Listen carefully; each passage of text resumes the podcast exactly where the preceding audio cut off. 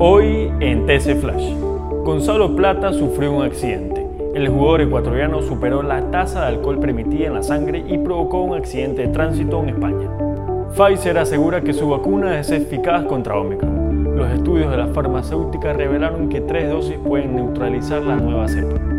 Contraloría General del Estado archiva caso Pandora Papers. El organismo dispuso archivar la investigación contra el presidente Guillermo Lazo ante la falta de indicios que tuviera patrimonio en paraísos fiscales.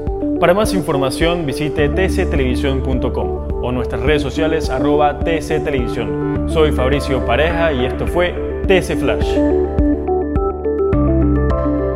TC Podcast, entretenimiento e información, un producto original de TC Televisión.